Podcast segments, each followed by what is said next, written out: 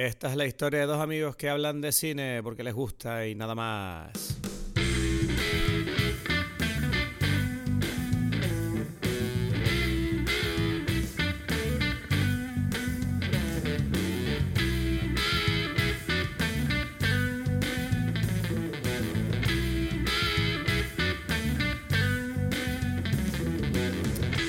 Hola a todos, bienvenidos a Dime Pelis. Mi nombre es Cristos Gacielo desde La Palma.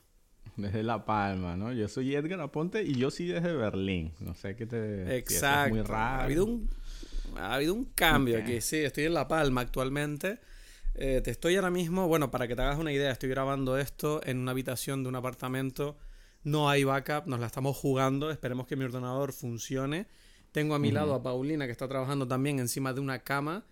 Eh, estamos haciéndolo como podemos y me he puesto lo más cómodo posible para aguantar esta hora, hora y media de conversación que nos espera por delante. ¿Por qué? Porque estoy en La Palma eh, en el festivalito, eh, el festivalito de La Palma, que es un festival de cortometrajes y de cine en general, creo. donde, bueno, pues digamos que el ritual es, para el que no lo sepa, es un festival en el que mucha gente viene y durante una semana se queda en la isla y hacemos cortometrajes, los pensamos, escribimos, grabamos, editamos y entregamos antes del final de la semana.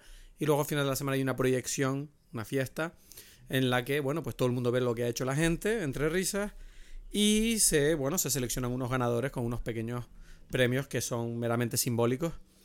Y es divertido, y bueno, normalmente la gente colaboran todos entre todos, la gente busca actores, preguntan por ahí, la gente busca un, iluminador, buscan por ahí, un cámara, un sonidista, etcétera.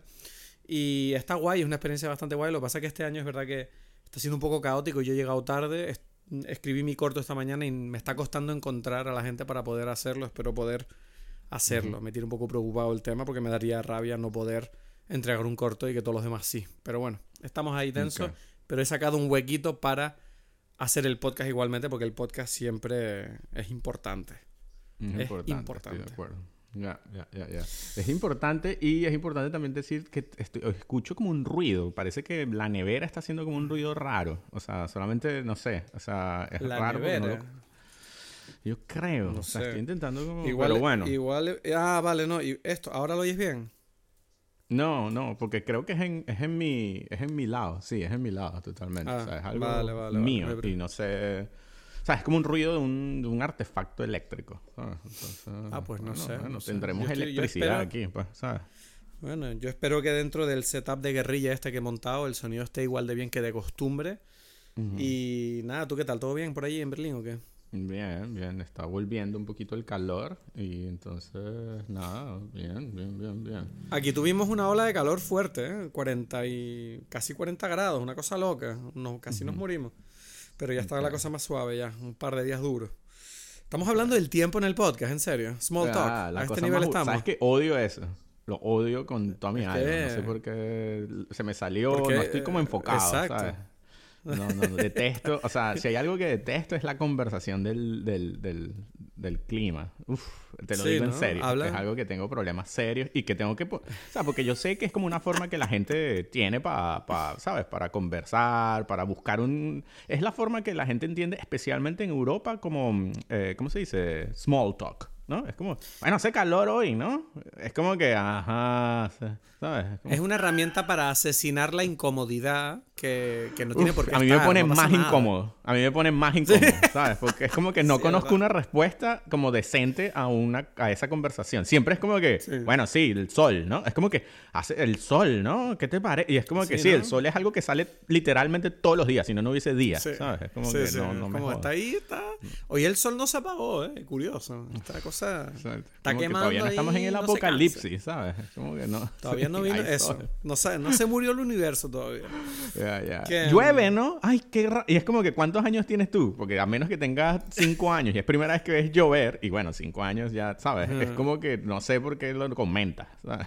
No, sí. Uf, ustedes vieron la lluvia, me mojé demasiado, en serio. qué locura que te pasó ah, eso. ¿sabes? Lluvia. Ay, hace frío, ¿no? Es como, ay, hace frío también. Y entonces, pero a mí lo que me pone más nervioso es como que cuando hace frío quiero que haga calor, cuando hace calor quiero que haga frío. Es como, uff, me provoca ¿Sabes lo que tienes que hacer? mira, te voy a solucionar tu problema. ¡Pam! Ya, te moriste y se acabó la, preocupación por el clima.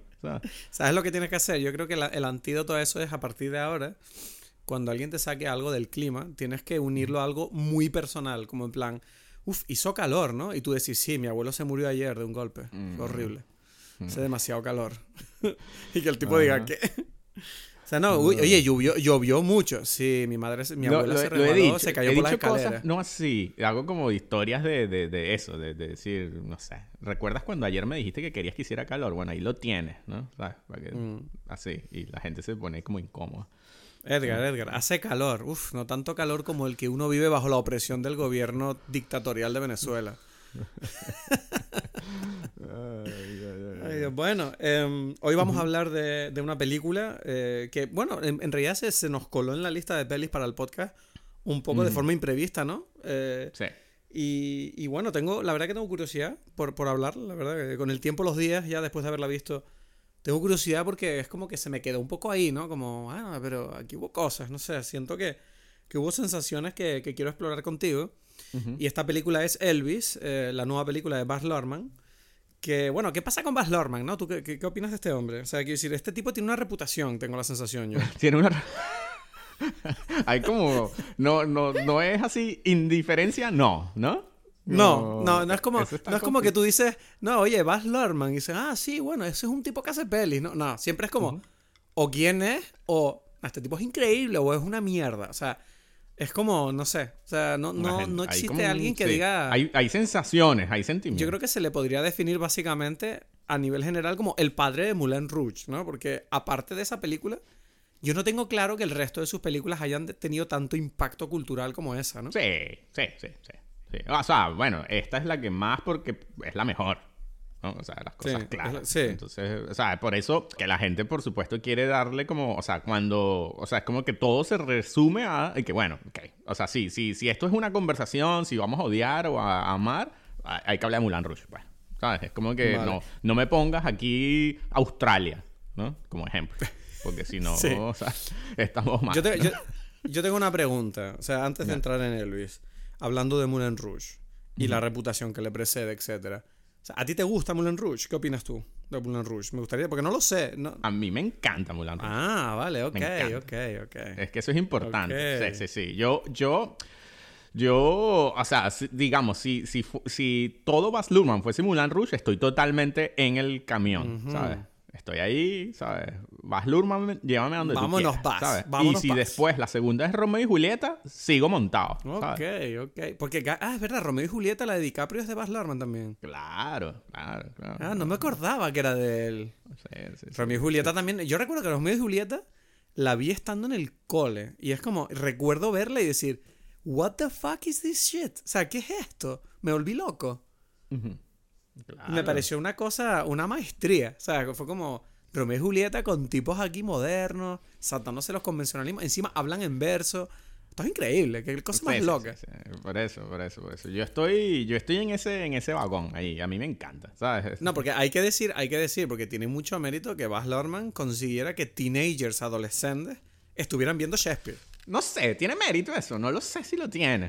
Pero digamos que. Mm, no sé, Shakespeare, es Shakespeare, ¿sabes? Es como ese, ese escritor impenetrable para los, los, amantes del teatro, que es como que profundo, que complicado es este lenguaje.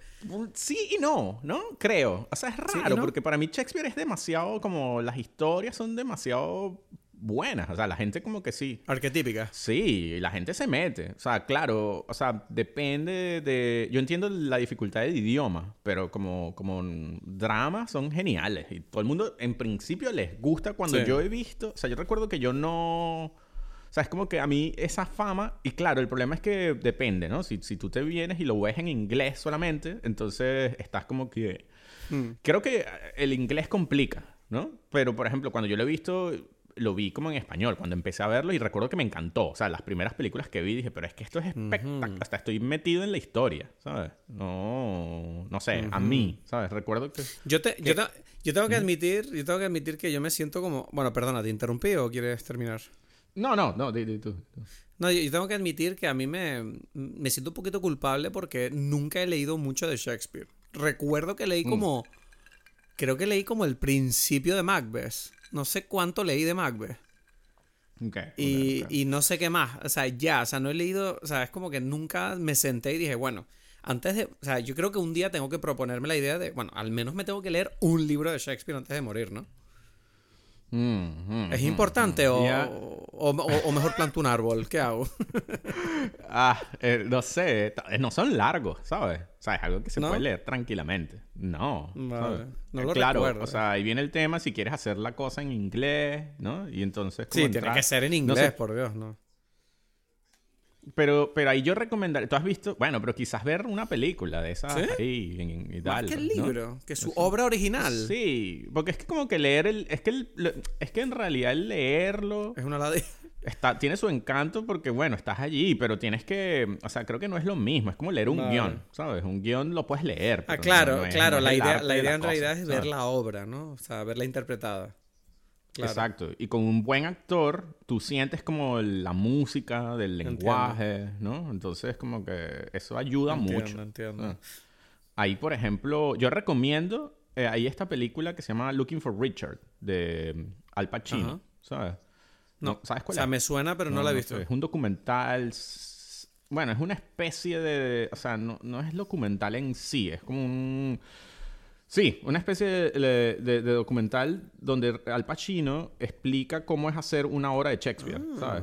Pero él la está haciendo. Ellos hacen como, como una versión de tal. Y es espectacular porque tú entiendes, o sea, él entrevista a los, no sé, a la gente y ves cómo, cómo va quedando la obra, mm. ¿sabes? Es una mezcla rara de semidocumental.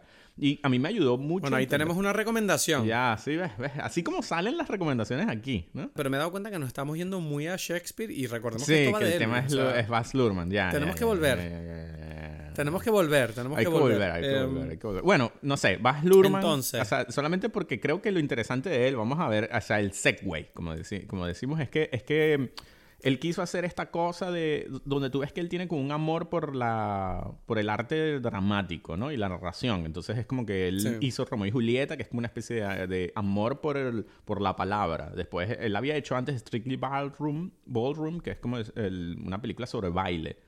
Em, y, y, después hizo Moulin Rouge, que es como su, su forma de musical, ¿no? Y, y, después hizo Great Gatsby, que es como su forma literaria, ¿no? Es como que es como un... Él, él en cierta forma ha dicho, ¿no? Que es Explora género. Sí, que es como que él... Es su, su versión de los géneros, ¿no? Y esto sería su biopic, ¿no? Elvis. Es verdad, es verdad, sí, sí, sí, tiene todo el sentido. Mm. Em, bueno, yo, yo tengo ganas de, entrar ya, ya habiendo hablado de Baz Luhrmann y de Moulin Rouge, que era lo único que yo quería hacer antes de entrar a la película. Eh, pero ya va, pero tú no dijiste, tú no dijiste si a ti te gustó. siempre. Oh, ya va, que tengo que decirlo. Vale, también es verdad. A mí Moulin Rouge me encantó cuando la vi. Y recuerdo que fue, igual que Romeo y Julieta, siento que fue una película que me hizo darme cuenta, coño, a mí me gustan los musicales, ¿sabes? Como, recuerdo en ese momento como decir, mi idea de los musicales hasta que yo vi Moulin Rouge era como, bueno, canciones que suenan como antiguas y siempre como rollo Disney y tal. Y de repente Moulin Rouge fue esa película que me hizo sentir como, ah, es cool coger canciones pop y meterlas en un contexto musical dramático, ya sea película, película o teatral, ¿sabes? Como, ah, estamos haciendo como muchas mezclas, ¿no? Igual que en Romeo y Julieta te dije que estaba mezclando la idea esta de la modernidad de los criminales, eh, yo qué sé, noventeros, con el Shakespeare. Aquí otra vez yo sentí que este tipo era como el coctelero mágico, ¿no? Como que era capaz de sacarte algo que tú no eras capaz de imaginar por tu cuenta como espectador. Que te contaran una historia fantasiosa con canciones pop remixeadas de una forma que que incluso yo te diría que había canciones que yo decía, esta canción siempre me dio igual y de repente la escuché en esta película y fue como, wow, ahora esta canción me encanta. Ya. ¿Sabes? Es como... Es que es, que es no sé. Y por eso yo mm, amo, o sea, me gusta mucho Mulan Rouge porque yo no soy fan de los covers, ¿no? Porque siento que, que mm, es como que una... Siempre es como... Son malas versiones de una canción excelente. O sea, es como, eso siempre lo digo que los mejores ejemplos son casi siempre los Beatles y es como, por Dios, los Beatles, o sea, es como que esta canción quieres mejorarla y la, en realidad la estás cagando, ¿sabes? ¿No? Porque normalmente es eso. Y a mí me pasó con Mulan Rouge todo lo contrario. Es primera vez donde me encantan las canciones originales, pero estos convirtieron, o sea, ellos, e, estas versiones de estas canciones son como no, ojo, estoy como ya haciendo un llamado a esta canción, pero estoy haciendo la mía y haciéndola mía en el contexto de esta historia y de repente tiene como es otra versión, yo qué sé, por ejemplo, Roxanne, ¿no? Y es como un tango que está cantado por este tipo, entonces como que es perfecta, o sea, como que la idea de repente tiene todo el sentido del mundo, pero en este contexto y no me está arruinando la versión buena, sino que está agarrando lo mejor y está transformándolo a su favor, ¿sabes? Me parece como es la mejor forma de hacer un cover. Y esta película es como puros covers mezclado con que para mí fue como mi, mi, mi getaway drug al mundo de los musicales. ¿Sabes? Es como que, como dices tú, para mí los musicales eran como estas cosas de Disney que... Mm, sí, ok, depende, me gustan las canciones y, y tal. Y, y, yo recuerdo que a mí me molestaba, en ese momento fue cuando a mí me molestaba y que me molesta que los personajes canten. ¿Sabes? Es como era sí es como muy real como como, ay pero es como que ¿por qué por qué cantan o sea yo no no entendía eso. Y con Mulan Rouge fue como lo entiendo perfectamente gracias y fue como que a partir de allí yo recuerdo que justo Mulan Rouge creo que salió el mismo año de Chicago. No sé si si si es verdad pero creo que sí. Puede ser y Chicago recuerdo que a mí no me gustó no porque era, porque yo todavía estaba como que no entendía el mundo de los de los musicales. Y, y, yo decía, pero y creo que Chicago ganó el Oscar o estaba nominada a Mejor Película y Mulan Rouge no. Y recuerdo que eso me molestó mm. porque yo sentía, pero Mulan Rouge es mejor, ¿no? Porque está haciendo como algo como de, eh, con la narrativa cinematográfica moderno, ¿no? Que yo siento, siento como la energía de, de, de la cámara, de, de, vivir este mundo, ¿no? Y, gracias a eso fue que después me interesé como por, por entender qué es el musical y es lo que digo, a mí me, me encantan generalmente los buenos musicales, me parece como que es como cine puro, ¿sabes?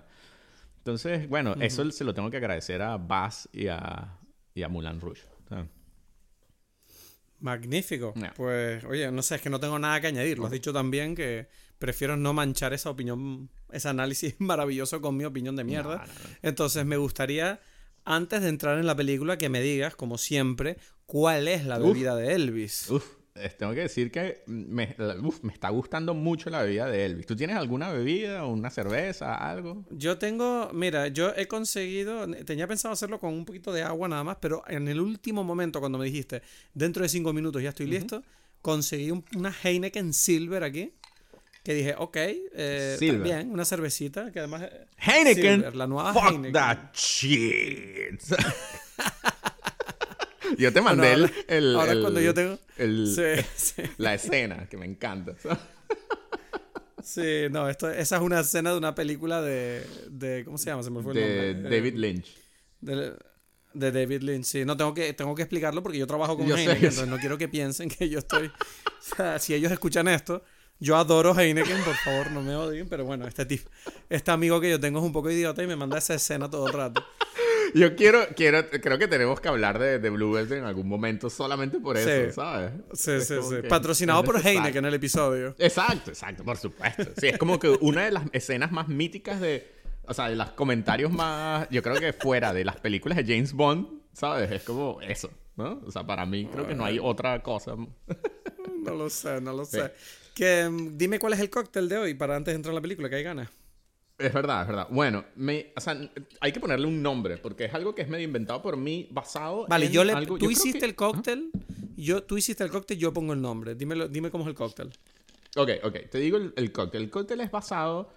Ok, o sea, yo pensaba que para Elvis, que, que, puede ser algo representativo, ¿no? De Elvis. Yo pensé algo de Las Vegas y pensé algo de de Memphis, de Tennessee, ¿no? De, así, de su, mundo.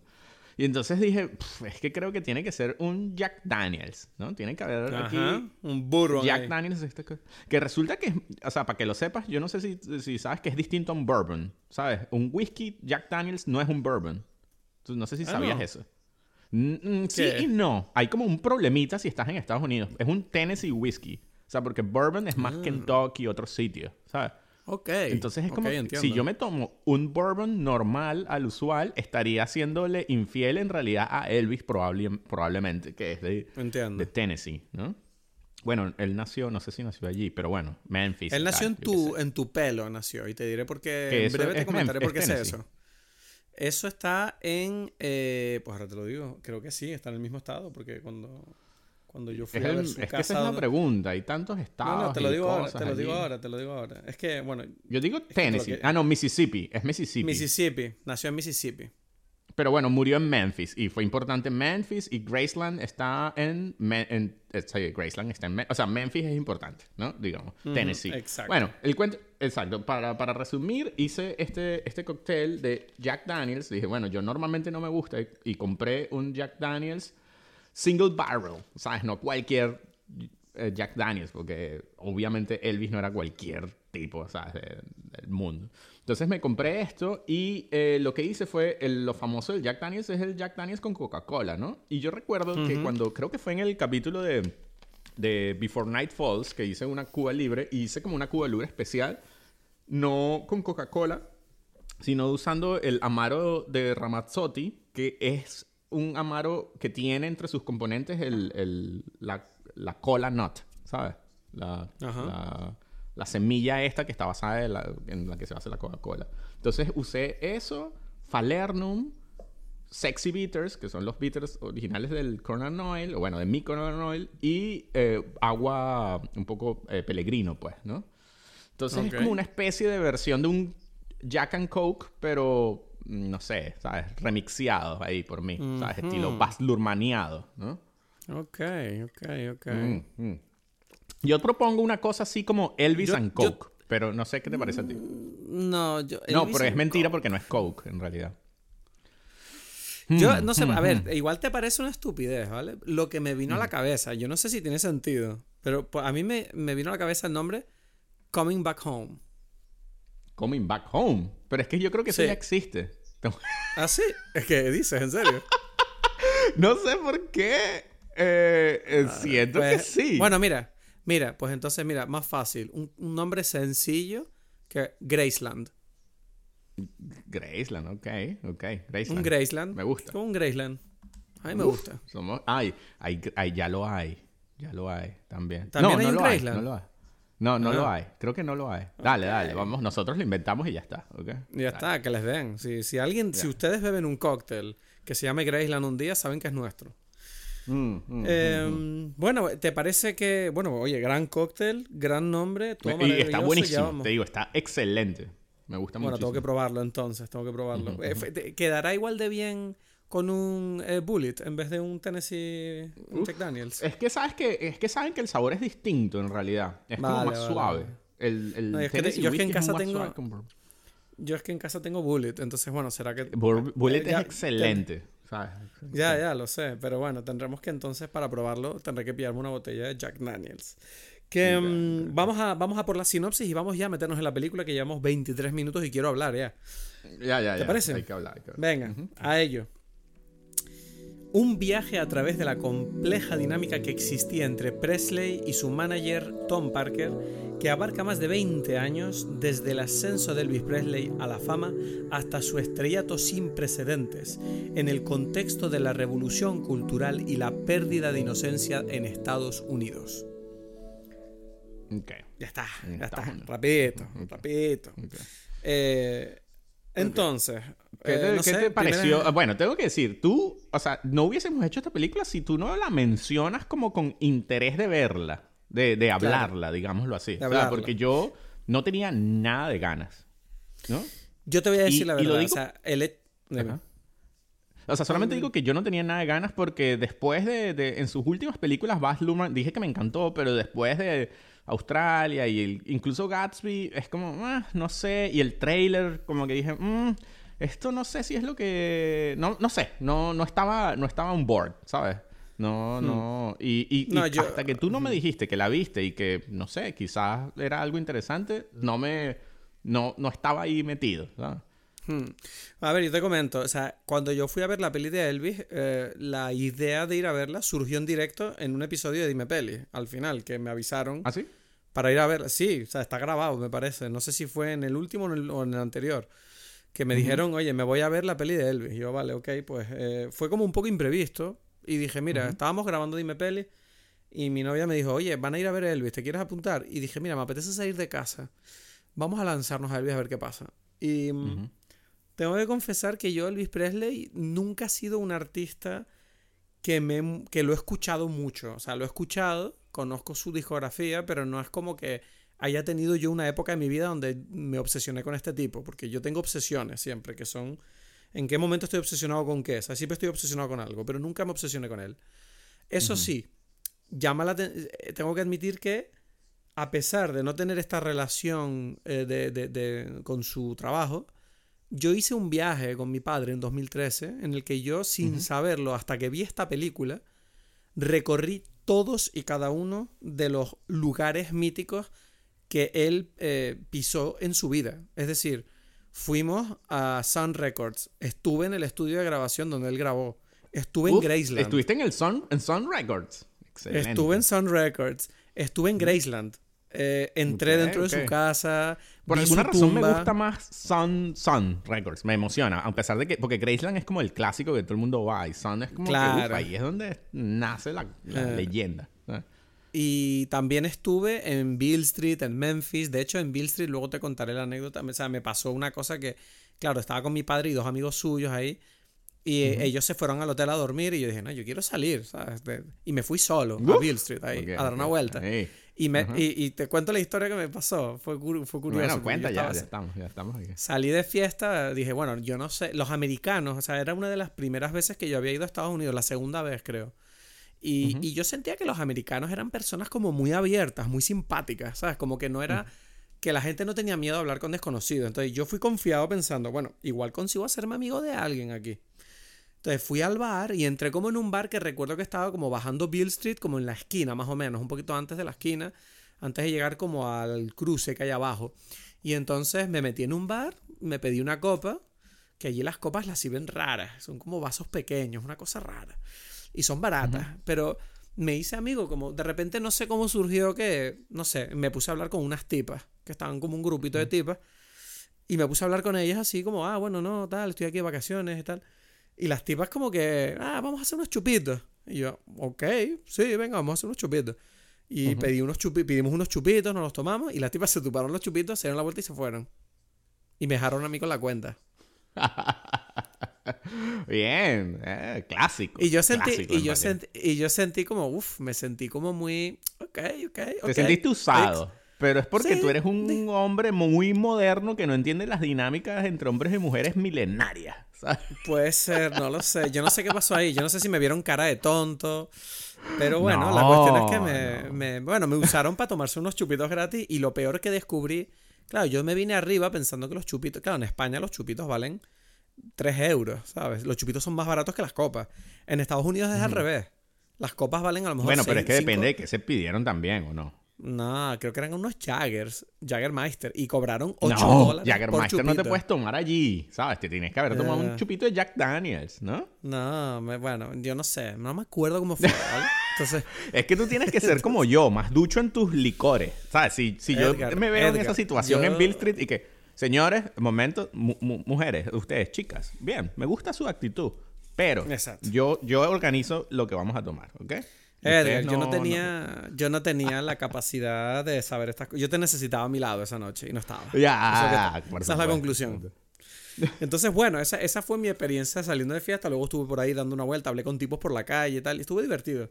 La cosa que me impresionó de Bill Street es los músicos. O sea, allí había gente tocando por toda la calle, tipo, o sea, chico, te digo de verdad, o sea, cada músico que me encontré por la calle era literalmente uno de los mejores músicos que yo he oído en mi vida en directo. Era como, este tipo es un genio. Este tipo es un genio está en la mm. calle. Es un genio. Este tipo en España podría ser como famoso. Es como este tipo, mira, increíble como toca, mira esto. Y ahí es como, no, o sea, aquí es uno más de todos los genios que hay ahí. Es como una cosa loca. Y mm, tengo bueno, unas ganas de ir ahora, me estás emocionando mucho, ¿sabes? Vamos los dos, tenemos que ir los dos, vamos todos, venga. Pero eso está cerca, eso está cerca de Nashville entonces, o sea, sí, ¿no? sí, yo estuve en Nashville también, estuve en Nashville en el club de BB King, estuve en no sé, fuimos a mil sitios, tú no sabes, estuve en el club de de Muddy Waters, eh, estuve, no sé, vimos, vimos, mucho yo ahí con este viaje. Vimos a Muddy Waters, lo vimos, estuvimos con él, es una cosa loca. ¿En serio? Sí. ¿En, en, dónde? ¿En Nashville? En Chicago. Ok, Uf, bueno, o sea, es que mejora, cada vez mejora porque pasaste por Kentucky. O sea, es como que, bueno, este es el viaje. No, no, hicimos, hicimos de Chicago hasta Nueva Orleans. todo en coche. Uf, uf. Es un viaje increíble, ¿sabes? Bueno, y tú no sabes Nueva Orleans también. Por la noche eso es una ya, claro, claro. Pero es que eso, eso es otro... that's another... O sea, eso es otro, otro nivel. Otro nivel. Chicago... Exacto. Chicago, Tennessee, Kentucky. Pasaste por Kentucky, Tennessee, Mississippi, Louisiana. Una vaina así, ¿no? Sí, sí. Todo. Uf, bueno, y me hice... Y en Nueva Orleans, ¿sabes lo que hice un día? Me puse... Eh, me fui a... Me fui solo porque mi padre un día estaba como cansado y yo me cogí una audioguía de Wendell Pierce, que él es de allí. Ajá, claro, y claro, claro. Y él tiene una audioguía gratuita que tú te puedes bajar de internet y te la bajas y él te dice, mira, vete a este sitio y te va diciendo a dónde ir y te lo va... Y mientras tú vas caminando por la ciudad, él te va contando cosas de la ciudad. Es increíble. Uf, increíble. Pero eh, ese es otro tema, es lo que digo. New Orleans es, otro podcast. Este exacto. y, bueno, antes de seguir, simplemente decirte que vi también la tumba de Nicolas Cage que se compró, la pirámide de mierda esa que tiene en Nueva Orleans. Es como. tiene su tumba ahí preparada para cuando él se muera. Es una cosa loca.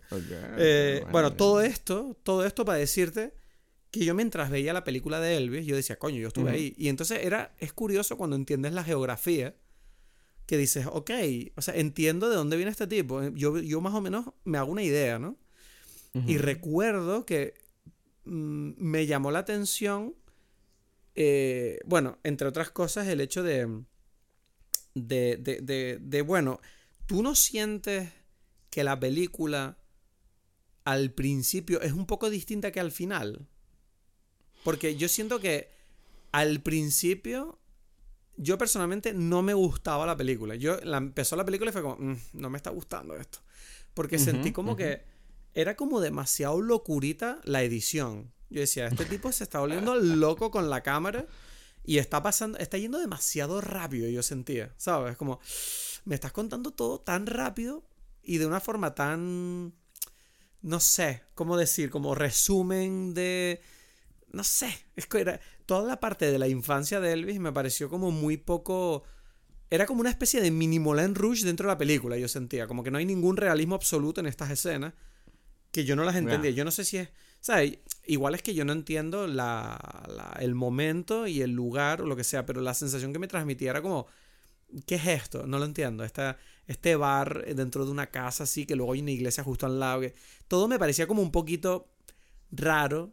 Y el, eh, esa parte yo, yo sentía como no la estoy en, no estoy conectando a nivel emocional. Yo sentía que era como una especie de cosa rara ahí como, como para justificar como, bueno, es que, es que Elvis vivió con negros, pues. O sea, esto, de aquí sacó él sus ideas. Ok, lo entendimos, pero no, no lo veía como un biopic, lo veía como una especie de relato de ficción sobre Elvis, una cosa rara, no sé si me entiendo, ¿no? era realismo, no había ningún tipo de realismo. Es que, es que es como complicado. Yo de verdad no sé qué. O sea, la película es como una sensación. Hay como una cierta cosa amorfa, ¿no? Donde uno es difícil de describir qué es lo que es, hmm. qué es lo que sucede, ¿no? Es como. O sea, lo que, lo que quiero decir es que no es documental la película. ¿Sabes lo que te quiero decir? Para nada. Bueno, eso ya. eso está claro, ¿no? O sea, como, claro. Porque es Baz Luhrmann. Entonces, o sea, no solamente no es documental. Te digo una cosa. A mí no me gustan los biopics, ¿no? Eso es para. Hmm. para para entrar como en esta cosa. De verdad, sí. incluso los buenos mm, no me gustan. O sea, yo qué sé, o sea, por ejemplo, porque pega con este tema, si hablamos de Elvis, se podría hablar también de alguien como Johnny Cash, ¿no? Y Walk the Line, que es como un ejemplo, de, se supone, de un buen documental, eh, documental, no, un buen biopic, o el de Ray Charles. Em, a mí me aburren, ¿sabes? Me, Es como que, bueno, prefiero ver el documental, ¿sabes? Claro. Es como Sí, cuéntame, cuéntame qué fue la cosa en vez de imaginarte una historia que represente eso, ¿sabes?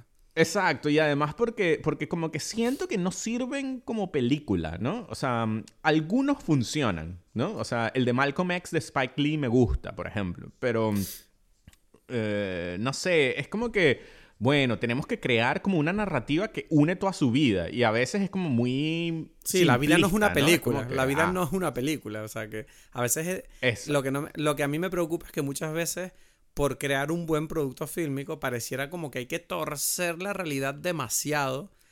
Y te queda como una cosa que dices, ok, es que no, me, no sé si me siento cómodo porque no sé qué estoy viendo. ¿Cómo me tomo esto? ¿Esto fue, verdad o no? Termina siendo, exacto, es como que, eh, ok, ¿qué, qué estás... Em, sacrificando en pos de la emoción de la narración y qué estás tomando de la realidad. Y es como que, bueno, entonces, o sea, eso igual sería así en un documental, pero digamos que un documental tiene otras reglas, entonces es como que yo las manejo mejor, ¿no? Es como que, bueno, mm. este, este tipo me quiso contar esto de, esta, de este tipo, ¿no? Mientras que una película es como mucho más complejo, ¿no? Y entonces, no sé, no, no soy fan. Pero sí, eh, que, entonces... sí que me llamó... Bueno, di, perdón, dime, sigue No, no que, que de todas formas a mí me pasó que es como... Como que dije, bueno, pero quizás Baz Luhrmann en su mundo, o sea, yo tengo que decir que yo fui, yo no sé cómo es ver esta película sin tener como la experiencia de entender que, bueno, vamos a ver una película de Baz Luhrmann, ¿sabes? Que eso es importante tenerlo en cuenta, ¿no? esto no es cualquier cosa. Entonces, por eso cuando tú dijiste lo de qué te gustó más o menos, yo no lo sé. A mí como que me gustó mucho el principio. Mm, hay como un momento del principio que no me gustó mucho, que es raro, y después el final tampoco me gustó tanto como el... O sea, creo que tú y yo tenemos como sensaciones inversas, ¿sabes? Ve, es que a mí el final, por ejemplo, hubo... Bueno, no quiero ir al final, luego lo cuento. Em, Exacto, depende. depende de qué... O sea, es como tiene... Es que esta película tiene como momentos increíbles puestos ahí alrededor de una cosa. Entonces es como... Por eso digo que es una cosa morfa. vale, vamos a, vamos a concretar, porque estamos hablando de forma como muy general. O sea, a mí me gustaría empezar diciendo que Austin Butler, este actor que yo no sé quién es, ya nunca lo había visto yo este hombre.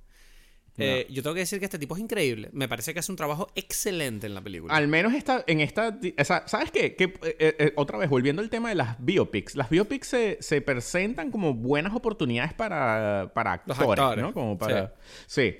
Y tengo que decir que... ¿Pero por qué? Porque es un ejercicio siempre donde el actor es capaz de presumir de talento porque tú tienes una comparación constante con qué es lo que él está imitando. Entonces, no es como tú crear un personaje y tener que crear, que, hacer que ese personaje cobre valor a ojos del espectador, sino que, bueno, tú ya tienes el personaje en la cabeza, que es Elvis Presley, y es como, bueno, veamos qué eres tú capaz de hacer interpretando esto. O sea, serás capaz de hacerme sentir que estoy viendo a Elvis Presley. Yo tengo que decir que durante esta película eh, yo sentí que se me olvidó la cara de Elvis Presley y yo, yo tenía la cabeza de Austin Butler, ¿sabes? Yo estoy totalmente de acuerdo contigo. Es como que yo estaba viendo la película y en algún momento era, ya va, ¿cómo es que es Elvis de verdad? Que, que, solamente me ha pasado con esto y con, em, eh, ¿cómo se llama? Val Kilmer con Jim Morrison en The Doors. ¿Sabes? Te iba a decir a lo mejor que lo hiciste con Rey, a lo mejor. No, Rey no, Rey no. No, te gusta Rey? Bien, no, todo bien. Es lo que digo, bien, bien. Y, Joaquín Phoenix, eh, Walk the Line, excelente. Pero. Pero es Joaquín Phoenix. O sea, es como que sí, los, dos, mm, excelentes. Pero no, no, no, me, no se me borra. O sea, es como que él, también creo que ayuda a Austin Butler, que yo no sé quién es él, ¿sabes? Entonces es como que no tengo alguien con quien compararlo. Exacto. porque, yo por eso siempre he dicho que para este tipo de cosas siempre viene bien tener actores nuevos, porque eso permite que no tengas. Es que para un biopic donde estás hablando de un personaje real, tener el menor número de concepciones previas posibles es, yo creo que es muy importante porque ya tienes tantas ya por el hecho del tema que estás tratando, que es como, ok, perfecto que hayan cogido a este tipo que personalmente yo no lo conozco y creo que... No. Obviamente este tipo ahora es mucho más famoso que antes por esta película. Sí, sí, pero, pero, pero se lo ganó, o sea, es como para mí... Exacto. Es increíble. O sea, y otra vez, yo no sé si él llega al nivel, porque, y ahí como lo mismo que tú estás diciendo, imagínate Val Kilmer. Y por eso cada vez respeto más, y me parece como más increíble la actuación de Val Kilmer en, en The Doors, porque Val Kilmer es famoso, ¿sabes? Y es como hmm. que, uff, o sea, él logró y Jim Morrison también. Y es como que por un momento, es más, te digo una cosa, esto no tiene nada que ver con esa fama, pero sí con, con algo interesante. Yo tenía un, un t-shirt de Val, o sea, de The Doors, y era The Doors y sería la cara de Val Kilmer. Pero es que, era una cosa, es que yo ahora mismo creo que si tú me dices eh, Jim Morrison, yo pienso en Val Kilmer. Yo creo que o sea, no me acuerdo de la verdadera cara, es muy fuerte, sí. Es muy fuerte eso, y es como que, o sea, y además, pero lo interesante es que como que es como que no es que yo veo, yo veo a, Jim Morrison con cara de Val Kilmer, pero yo sé, si, si me imagino Val Kilmer, es como, ah, yo tengo claro quién es Val Kilmer. O sea, es súper interesante porque es como que lo hizo demasiado bien, ¿sabes? Entonces, Austin Butler tiene más o menos ese nivel, claro, él quizás no es tan famoso, entonces hay como una cierta ayuda, pero wow, wow, increíble. A mí, eh, incluso es tan increíble que Tom Hanks me parece quizás lo peor de la película. Tenemos, es que, tío, estamos, es que te lo quería decir. Te, quería decir que igual de bien que está Austin Butler, yo no sé, o sea, obviamente esto no es ningún ataque a Tom Hanks, porque Tom Hanks, eh, por Dios, es Tom Hanks, ¿sabes? O sea, este tipo es increíble. Pero en esta película yo siento, lo sé, yo no, no, no voy a decir que, que siento que ha hecho mal su trabajo ni lo que sea. Tengo la impresión de que es raro, es raro este personaje. Es raro, es raro, porque en realidad tengo que admitir, por otro lado, que yo pensaba que iba a ser peor.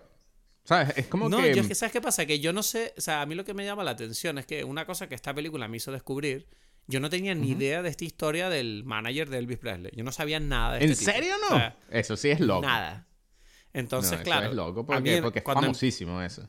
Bueno, entonces, claro, ¿qué pasa? Que empieza esta película, entonces, claro, yo tengo que adaptarme a este personaje que en parte es como entiendo que seguramente esto está basado en cómo era el tipo de verdad. Pero yo, la sensación que yo tenía era como, estoy viendo a Tom Hanks y estoy viendo a Tom Hanks con maquillaje y estoy viendo a Tom Hanks haciendo un acento, pero no estoy viendo mm. a un personaje. O sea, siento que estoy viendo a Tom Hanks trabajando. Sí, sí, Está ahí con Baz Luhrmann. Me imaginaba las cámaras. O sea, cada vez que estaba Tom Hanks, que además está mucho, yo sentía como estoy en un set. O sea, no estoy en es que, es que curiosamente es todo lo contrario de Austin Butler. Es como que. Mm, o sea, a pesar de que. Y tengo que decir, yo esperaba, yo esperaba que la situación fuese peor. A mí. Está, o sea, es lo peor, pero no me pareció tan mal como esperaba, como pensaba que iba a ser, ¿sabes? Y, pero porque y es lo que, tú dices. iba a ser horrible. No sé, o sea, porque el trailer, el trailer a mí dije, uff, este tipo. ¡Ay, no! O sea, es como que yo no le tenía muchas ganas, ¿sabes? Como que, ¡ay! Y, o sea, y especialmente Tom Hanks. Es como que este tipo está. Tiene, ¿Tú crees, que, ¿tú crees que fue un buen casting? Tom Hanks. Para, sí, para el personaje de Tom Park. ¿Tú crees que podría haber habido un casting mejor? Porque no sé, es que yo no conozco al Tom yo creo que original. Sí, yo creo que en realidad sí.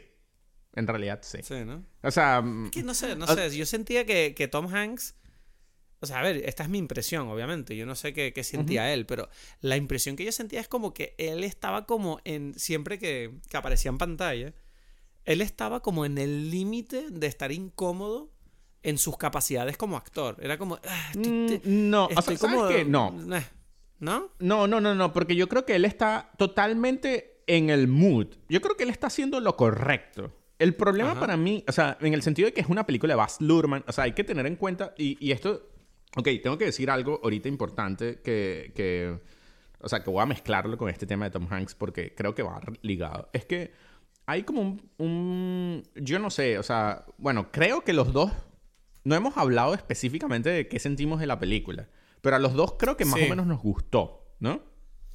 A ver, a mí te digo, a ver, te explico.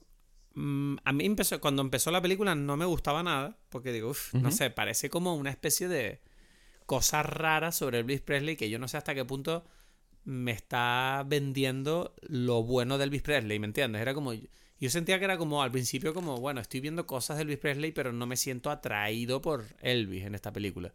Hasta que empezó un poquito ya a arrancar con la actuación esa, la primera que él hizo, donde empieza como a volverse loco y las mujeres empiezan a volverse locas. Que también es una cosa que me eh, Bueno, es que, es que ya va. Es que, es que por eso, es que vamos por esa parte. Vale, pues esa escena, esa lo escena. mejor de la película. Está excelente, aunque es verdad que. Yo no sé si te pasó a ti, pero hay un.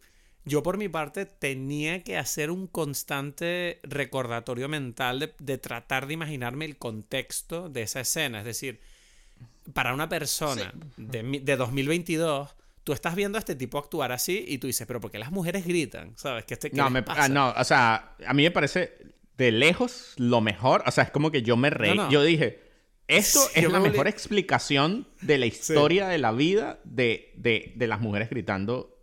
Porque, o sea. No, porque, pero, te explico, te explico, te explico. Déjame terminar lo que iba a decir. Que es que. Claro, porque la idea de los fans o del del, de la, eh, del innuendo sexual dentro del, del, mundo artístico, hoy en día es la cosa más normal y desgastada del mundo. Entonces, claro, para yo sentir lo que estaba pasando en esa escena, yo es verdad que, ah, ok, tengo que reimaginarme cómo era ser un espectador de música de aquel entonces, que obviamente la restricción o a lo mejor el, la, cultura social de aquella época no era tan libertad, no era, no era tan libre, ¿no? Como que no había una, una eh, apertura a hablar de estos temas o a mostrar estos temas a través de la música o el cine claro, aparece este tipo que de repente empieza a hacer como estos movimientos lascivos, ¿no? O como moviendo la pelvis y moviéndose loco y no, no sé, y mostrando una energía que es como cruda, en cierta manera. Y tú dices, ok, esto provoca una reacción, en este caso, en, mujeres, pero también en hombres. Yo recuerdo que también había muchos hombres fans de Elvis. Sí, sí, que querían ser como él.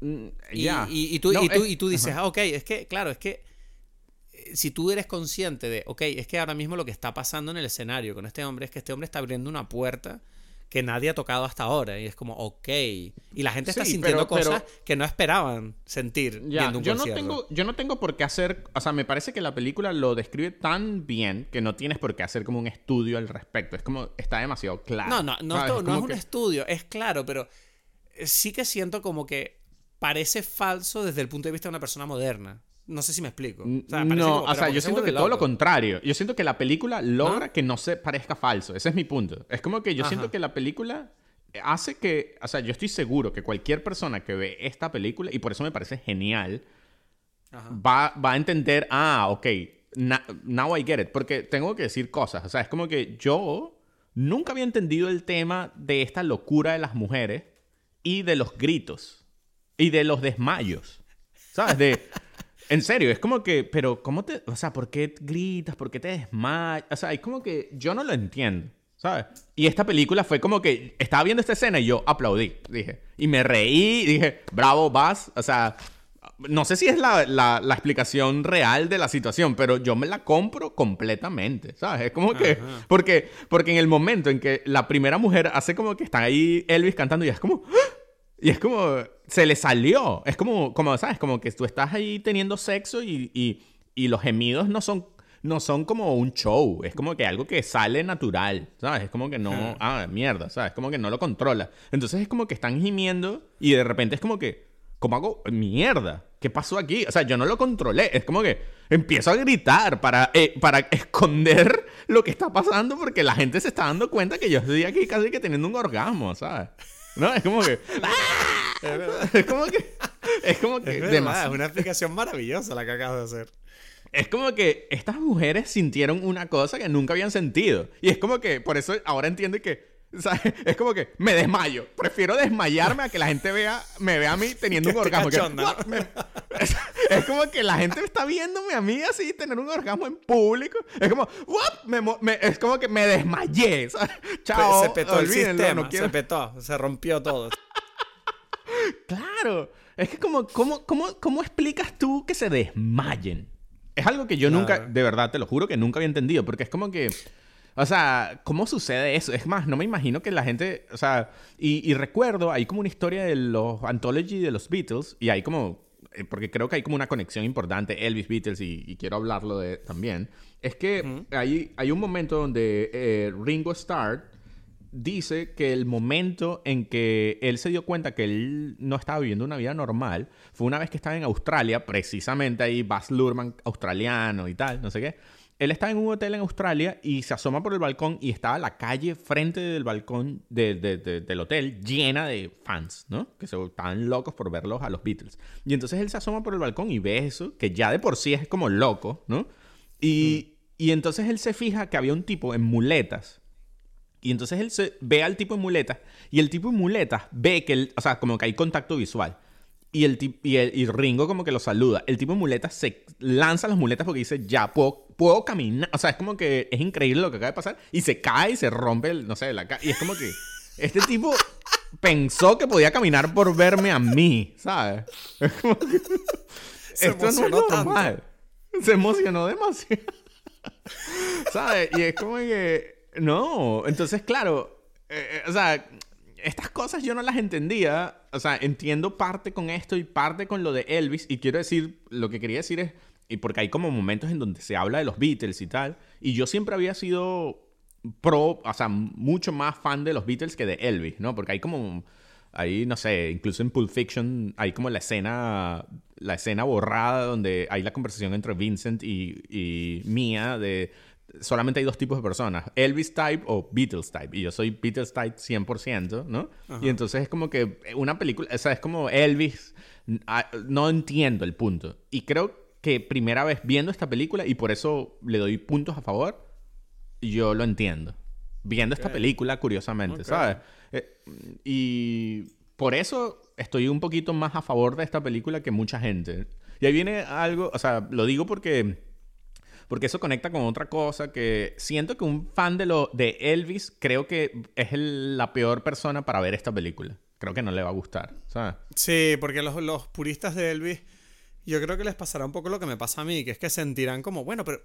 Porque hay, o sea, les pasará que hay una cosa de esta película, y ya diciendo las impresiones generales, que creo que todavía no he entrado en eso, que es como, después de ver la película, yo sentí como que a pesar de que la película está muy bien eh, ubicada y ambientada, y seguramente parece la típica película, ¿no? Que ha hecho mucho caso a qué, ropa lleva Elvis, las ropas están recreadas exactamente, los personajes, etc.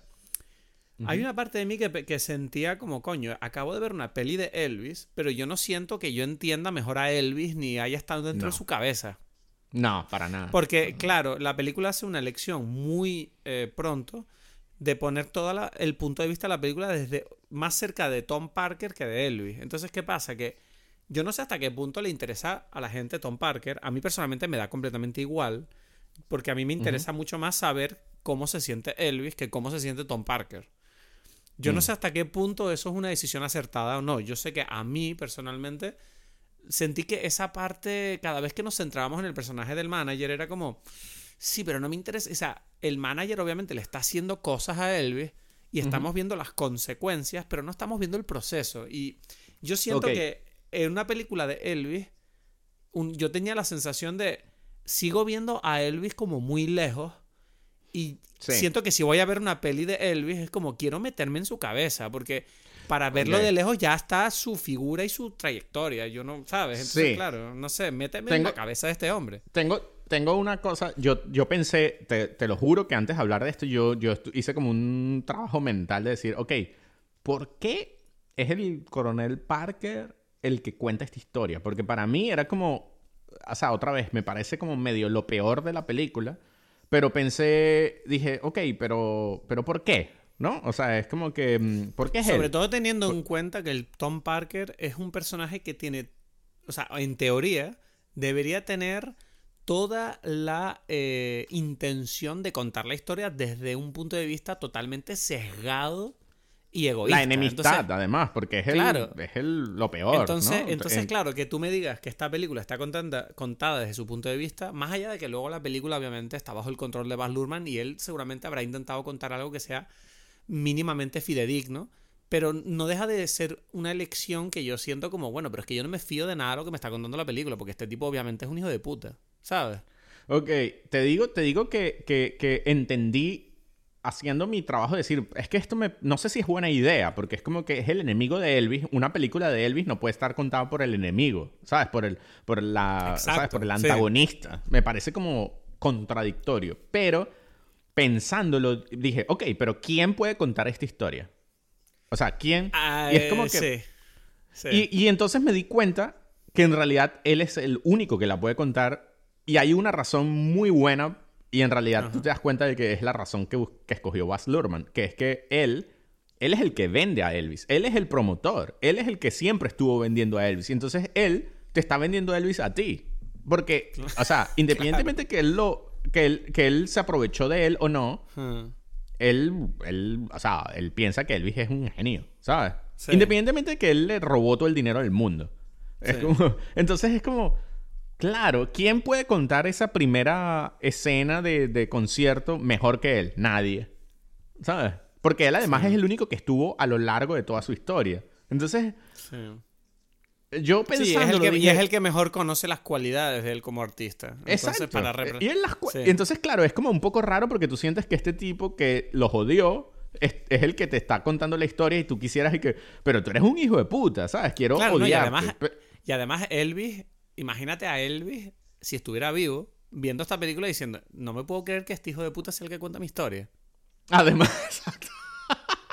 Me estás diciendo que este hijo de puta, o sea, es como, no sé, o sea, es como, me, hace gracia que yo te dije que, o sea, precisamente te acabo de decir, coño, pero yo no sé hasta qué punto me interesa este punto de vista tal, y tú me has puesto en mi sitio, o sea, y vas Lurman a través de ti.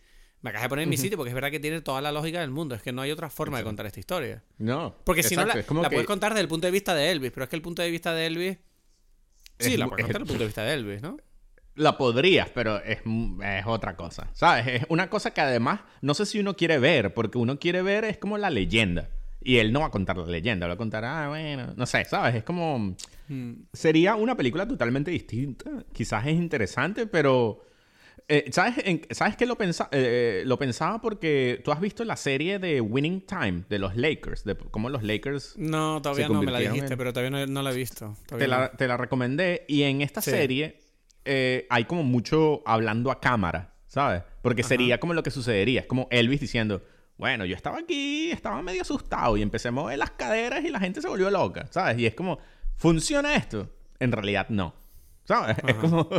si Elvis cuenta eso desde su punto de vista. Es, sí, te empequeñece mucho la figura, ¿no? O sea, es como te, Totalmente. Tienes que, tienes que mantener ese aura de misterio, en cierta manera. Exacto. Y de, de, de. O sea, porque igual es verdad que en la película Elvis estaba humanizado. Tú sientes como.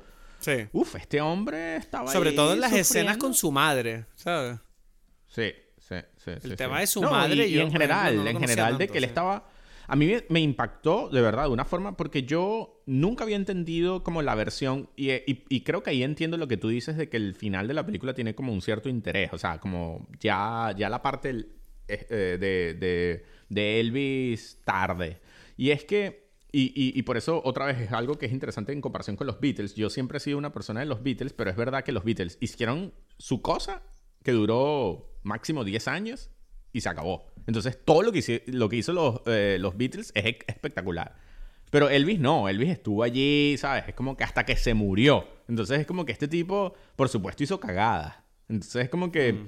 no es lo mismo brillar y hacer como una cosa increíble y después ya como que lo lamento, chao, no hay más de esto, a Elvis, que es como que toda su vida. Entonces es como que ya hay veces que, o sea, si los Beatles estuviesen estado juntos hasta hoy en día, como los Rolling Stones, es como, bueno, hicieron mierda, ¿no? ¿Sabes? No, y es que además Elvis tuvo como dos bajones, ¿no? Porque tuvo varios. Una primera... Y al final es como bajón, ¿sabes? No, no, no. pero te digo, o sea, la parte de la película que a mí me que me hizo como despertar un poco emocionalmente fue la parte donde él se despide de Priscila en el aeropuerto que es donde una, por una vez tú sientes de verdad como, ok, o sea, no es un chiste esto. O sea, esto ya no, es gracioso para nada que tú ves que este tipo de verdad está en la oscuridad.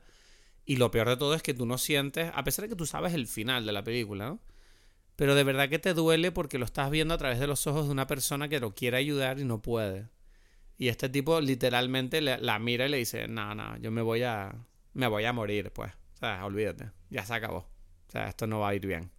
Y no puedo salir de esta trayectoria. Porque no hay salvación. Y, tengo que decir que...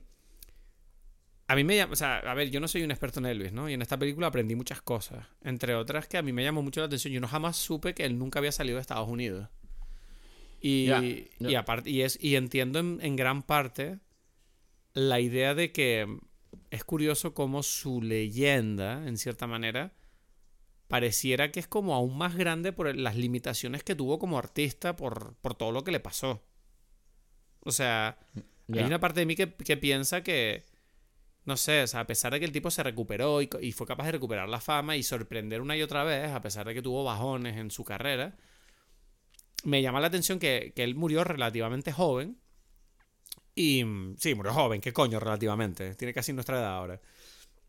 Em, sí, yo pensaba eso. Bueno, en la, escena final donde muestran al Elvis eh, antes de morir, a mí me volvió loco porque dije, yo estoy, yo estoy igual que este tipo y este tipo se ve mal, ¿sabes? Sí. O sea, se ve, o sea, yo espero que yo no me vea así, ¿sabes? Yo no me, no me veo así. Pero a ver, tú sabes, pero tú viste en la película que él no está, está tomando drogas todo el día, está loco. ¿sabes? pero, soy un tú dices que soy un alcohólico loco de mierda y todo. No, espero no verme así. Ya, hay que, pero Edgar, Edgar, cuídate un poquito, cuídate. Un poquito. Yo te quiero. bueno, yo también hago meditación, que Elvis no hacía. Pero un día va a salir ese tema. Esto, eso está ahí guardado. Todavía hablaremos de eso, de tu próximo viaje. bueno, entonces, eh, la conclusión, la conclusión que yo te saco así de momento para seguir hablando. Conclusión, ya, tan rápido. no, no, pero, no, no, para acabar el episodio. No, exacto. O sea, em, sí que siento que esta película es un, una buena forma de ver la figura de Elvis, ¿no? De una manera mm, mm, fácil de digerir, interesante. Eh, ahora, espérate, no, espérate. Eh, voy a borrar esto. O sea, lo que quería decir, hay una cosa que quería decir. Me llama la atención que en la película se hace muchísimo hincapié en el hecho de que él sacó su música de los negros. Eh, hay una cosa aquí que me, que me, gustaría decir, que es como, esto era una cosa que se hablaba abiertamente en el momento que pasó, porque yo tengo la impresión de que eso era como una cosa como medio tapada, oculta a nivel cultural, que era como una cosa que se sabía, pero que había que rascar un poco para saberlo. Mm, ya, no lo sé. Porque, aquí, porque aquí parece, lo que de verdad parece que es uno de los grandes temas de la película, ¿sabes? Y es como... Ya, ah, es que me parece... Eh, y por eso te, yo comenté que a mí me parece que la película me ayudó a entender a Elvis, o sea, o, la grandeza de Elvis, y es por eso. O sea, y... Mm, o sea, yo no sé hasta qué punto la gente está consciente de eso. Y creo que no, no sé. No lo sé porque no sé cómo es haber vivido en esa época. O sea, porque lo que yo sí sé es que eso yo lo sabía a nivel teórico y yo lo escuchaba y sin embargo no lo podía distinguir. O sea, esta cosa de, que él está cantando música de negros versión country, ¿no? O sea, es como que es, su cosa. Yo, o sea, es como que en teoría lo sé, pero en la práctica me cuesta como sentirlo en ese nivel. Yo hasta que no me lo dijeron, o sea, fue como, hasta que no me lo dijeron, yo no me di cuenta y cuando me lo dijeron dije, coño, tiene todo el sentido del mundo. Yo, yo sabía en teoría eso, o sea, eso no era como una nueva información, pero hmm. no entendía a qué se referían. Y todavía, tengo que admitirlo, todavía no lo sé, en realidad, ¿sabes? Porque es como que yo siento que hay que ser músico para entender, ah, mira, tomó el ritmo de esto con esto de esto. O sea, yo qué sé, no sé, algo más específico. Yo creo que para los músicos quizás está más claro, para un músico músico. Yo que soy como hmm. simplemente como un amante de la música yo tengo como el feeling. Y lo tengo mucho más claro, curiosamente, como en el, en el, en, el final. ¿Sabes? Es como, ah, mira, este tipo está tomando como el gospel. O sea, sí, sí lo siento ya hacia el final de Elvis, lo siento más claro. ¿Sabes? Digo, ah, veo como la influencia de este tipo de música, más clara que en Hound Dog o algo así. Pero, obviamente allí está claro, ¿sabes? Pero yo no, por alguna razón es que es que está como muy lejos de mí. Entonces es como que yo lo tomo mucho mejor versión así exagerada de Baz Luhrmann, como, mira este tipo que agarró lo de los negros y tal, y es como, ajá, bien, o sea, I got, eh, ahora te lo entiendo, a pesar de que me cuesta más, o sea, si escucho las canciones, no, ¿sabes? Algo así. ¿Sabes qué? ¿Sabes qué? hay una cosa que me, en cierta manera a mí me, me tocó, ¿no? Viendo esta película que me hizo ver que, que yo siento que la figura de Elvis, ¿no? Si hay una cosa que yo entendí de él viendo esta película es como que este tipo era un hombre que tenía como sueños que quería alcanzar. Y a pesar de la persona en que se convirtió, que es literalmente una de las mayores leyendas musicales de la historia, ¿no? Siento que él, su experiencia fue que él no consiguió cumplir la mayoría de sus sueños. O sea, y es como bastante contradictorio en cierta manera porque tú lo ves que él, por ejemplo, jamás llegó a girar por el mundo, a, hacer conciertos fuera de Estados Unidos y, llegar a, conocer la cantidad de fans que tenía alrededor del planeta. Tampoco llegó nunca, creo, a menos corrígeme si me equivoco, pero nunca llegó a hacer una película que fuera realmente eh, admirada por el público y la crítica. Una película realmente artísticamente con valor, ¿no? Y, mm. y, parece como que siempre se, a él, o sea, desde su punto de vista, como, sí, bueno, hice música y tal, pero él, yo tengo la impresión de que él pensaba como que, sí, pero no me gané el respeto de la gente, simplemente como que los entretuve. Hay una parte de mí que, que mm. siente como que él, él sintió eso. Ya, yo no sé qué sintió, o sea, eso ya es como, es lo que yo digo, es complicado. Yo entiendo, yo siento que, y, y, lo entiendo especialmente viéndolo desde el punto de vista de la película, y porque, porque hay como un tema grande en la historia de Baz Luhrmann que, que está metido en esta película, que es la idea de arte y eh, como comercialización del arte. O sea, eso está en Moulin Rouge, está en como en... Eh, y aquí en esta película está muy claro, porque hace falta comercializarlo. O sea, como que el coronel Parker no es que estaba esto es un tema equivocado. No, pero esto es un tema de todas formas con el mundo del arte en general. Quiero decir, sí, sí, siempre está la dicotomía del artista y la forma de sustentarse como artista, ¿no? Y es como que siempre hay esta lucha entre qué es el arte de valor original y honesto y qué es el hacer las cosas por obtener dinero. Y es como, bueno, obviamente yo siempre he estado a favor de, mira, tú puedes hacer arte pensando quiero ganar dinero con esto. O sea, eso no es no, claro. Ya, pero, pero, pero quizás es imposible. O sea, eh, o sea, nadie te lo puede garantizar como una buena idea. Es como, es como. Pero por eso el arte tiene su valor, ¿no? Es como tiene. sí, sí, por supuesto, por supuesto, porque tienes que sacrificar cosas. Como todo en la vida, nada que no haya requerido un sacrificio.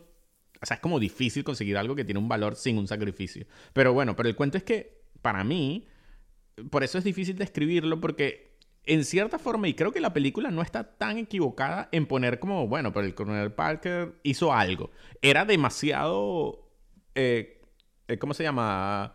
Eh, enfocado al éxito comercial de Elvis, sí, ¿no? O sea, ¿qué tan mal fue eso para Elvis o qué tan bien? Bueno, no lo sé. Tuvo cosas positivas y cosas negativas, ¿sabes? Es como... Yo siento que al final mucho negativo, especialmente porque este tipo venía como de un mundo totalmente o sea, era como que él no veía casi nada de... O sea, él estaba demasiado enfocado en su versión comercial del asunto, ¿no? Hmm. Y, y no sé, eso me parece fascinante porque no tiene como una respuesta verdadera. O sea, por supuesto que todos queremos, y especialmente Baz Luhrmann, como una... ver más del arte de Elvis. Y yo siento que eso es lo que uno siente. Es como que, uff, me hubiese querido ver más de Elvis haciendo lo que él quería hacer. Es que sí, o sea, yo siento que eh, es exacto, o sea, yo creo que me quedé con la sensación de, coño, me habría gustado un poquito más ver cómo Elvis hacía su música y qué significaba para él. Porque yo siento que tú estás todo el rato viendo simplemente los resultados y el disfrute de las consecuencias del éxito, pero no estás viendo de dónde viene todo esto, ¿no? De, de, dónde, ¿Qué sientes tú, Elvis? ¿Qué, qué, qué estás intentando decirme con esta música?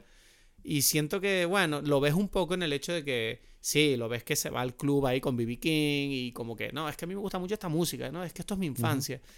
Pero me falta, me falta algo como sentir, sobre todo en los malos momentos de su carrera, mm, qué significaba para él agarrarse a su arte, ¿sabes? O, o qué, qué, le hacía sentir dentro de todas las dificultades que él vivió, o, o cómo se enfrentó él, ¿no? A, a todas las dificultades y qué le hacía, qué, qué, qué, le aportaba, ¿no? Su, su carrera, su trabajo, su arte, su, su, las cosas que... o qué le mm, importaba a él, ¿sabes? ¿Qué opinaba él de su propia música? No lo sabemos realmente. Sabemos que le importaba, pero no... Porque, por ejemplo, a mí me gusta cuando empieza a hacer el show en Las Vegas, ¿no? Em, tú lo ves que él está como muy motivado de, hey, este va a ser el mejor show del mundo, voy a contratar todo lo que yo quiero.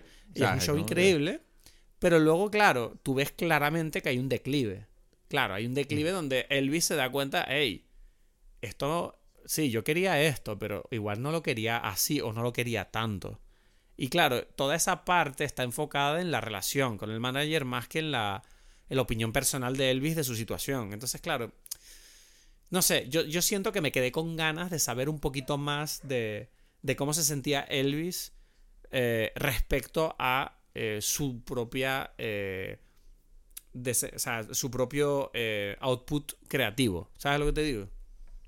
Sí, o sea, cuando tú ves para mí un. O sea, la primera escena es. O sea, el primer concierto es una de las mejores escenas de la película y la otra es el comeback.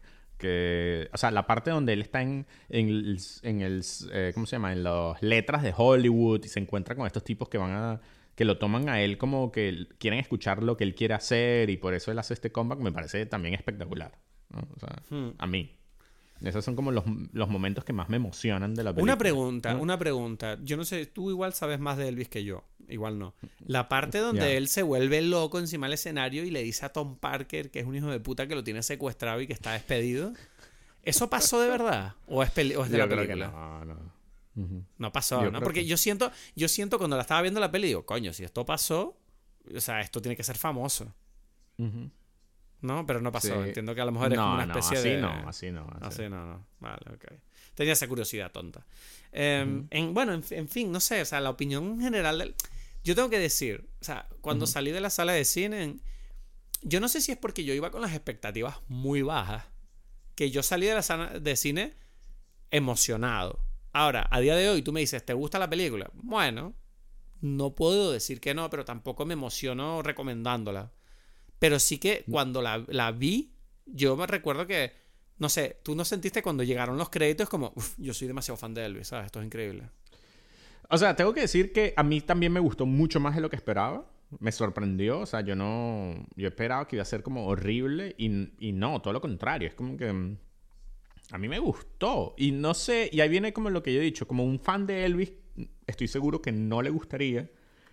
Y yo no sé qué decir, porque a mí me parece que, no, o sea, ahí viene como que vale la, o sea, ¿qué preferirías haber visto tú? ¿Una película de Baz Luhrmann sobre Elvis o una película otra de el mejor director del mundo, digamos, un clásico biopic hecho por, yo qué sé, no sé, digamos. Yo sé, yo sé qué director. Exacto. Ahí te iba a decir. O sea, yo.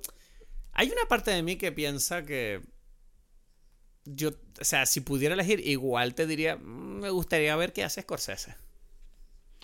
Ya, yo, yo creo que prefiero Baz Luhrmann. Eh, pero, pero eh, creo, sí, pero creo que ya he dicho a lo largo del podcast las razones por las cuales yo creo eso. Es como que yo siento que un biopic clásico me parece una cosa muy aburrida, ¿sabes? Y siento que Martin Scorsese, tú, o sea, no lo sé, claro, yo me parece que Martin Scorsese es un genio, que él todo lo que hace está bien, pero... Em, pero qué sé yo, ¿no? En cambio, Baz Luhrmann tiene esa capacidad de hacer como que mostrar la emoción. Y por eso digo, la primera escena es la mejor escena porque es como que yo nunca había entendido la emoción de estas mujeres con esta gente, Beatles, Elvis. Y creo que viendo esta, o sea, no sé si es verdad, pero viéndolo dije, ok, yo creo que esto es lo que pasa. Y después Las Vegas también me parecía como algo muy, muy lúcido, muy luce, muy perdedor. Es como que este tipo, ¿qué está haciendo aquí? Y en cambio yo viendo la película dije, entiendo perfectamente por qué, o sea, qué es lo que él estaba haciendo, ¿sabes? Bueno, entonces, entonces, dime, dime, perdona. Y, y, y, y, solamente dos cositas. Es como que a mí me, me, me llama la atención de lo que se logra es que a mí me parecía como algo que, no sé, patético, como los trajes, las cosas. Y no sé por qué en esta película tiene sentido. Mezclado con esta cosa que me parece importante, es como que como él se entregaba en el escenario, ¿sabes? Es como, ok, esto no lo había entendido yo tampoco, ¿sabes? Esta versión de él vivir la cosa y lo vive con sus trajes también. Y, y, es primera vez que yo veo como sus trajes y los pienso que son cool, ¿sabes? Es como... Mm. Él después es como que mierda, este tipo estaba vistiendo ahí como bien. O sea, bien, no sé, es como me, me gusta, ¿sabes? A pesar de que antes me parecía como muy tacky, ¿sabes? Sí. Y, no, sé, por qué en el contexto de la película me parece pega, ¿sabes? Lo siento, me parece bien. Bueno, entonces me estás diciendo que Baz Luhrmann se redimió contigo o qué? Porque tú me dijiste que estabas inseguro. Sí, estaba inseguro y, y, creo que ahí viene la pregunta, como tú mismo dijiste, es como, bueno, no sé si es que yo tenía mm, una baja expectativas de esta película, pero, mm, o sea, me gustó más de lo que esperaba, ¿sabes? O sea, que próxima peli de Baz Luhrmann hay curiosidad. Depende. Este hay que mantenerlo controlado. Quizás es una cosa que digo, no, vas, estás equivocado, ¿no? O sea, a pesar de que yo nunca vi Australia, que es la que se supone que es horrible. Sí, yo tampoco la he visto, lo admito. ¿No? De resto he visto, sí. Ni tampoco he visto The Great Gatsby.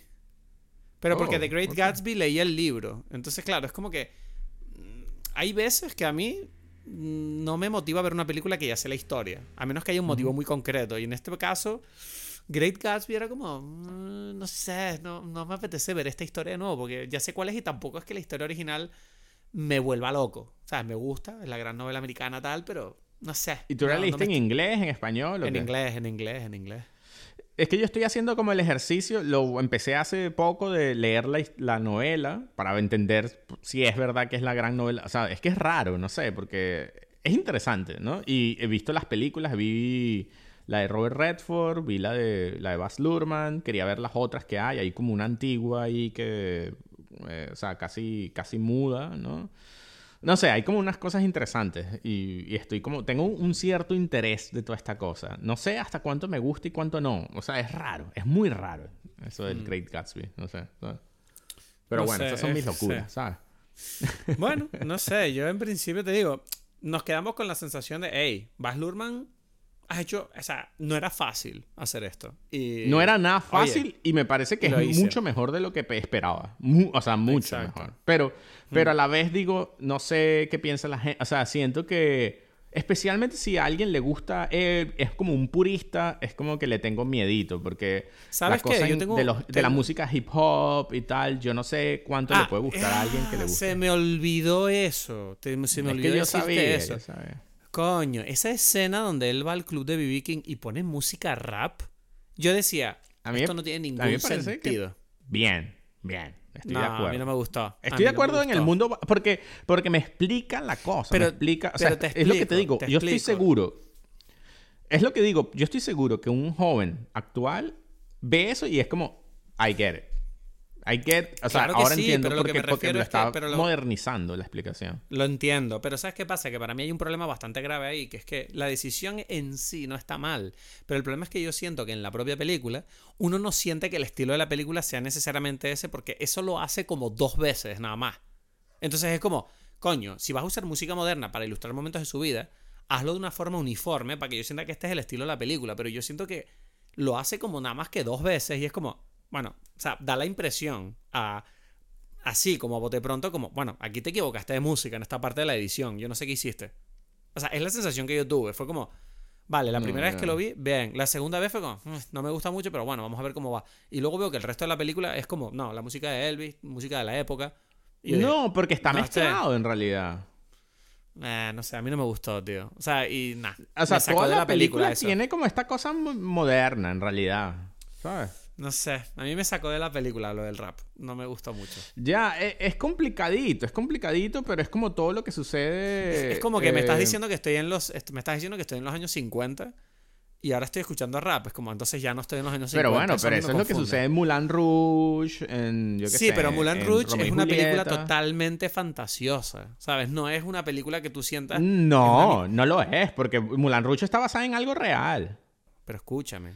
O sea, yo sentía que esta película es como estoy viendo una mirada al pasado, aunque sea como tergiversada dentro de una ficción.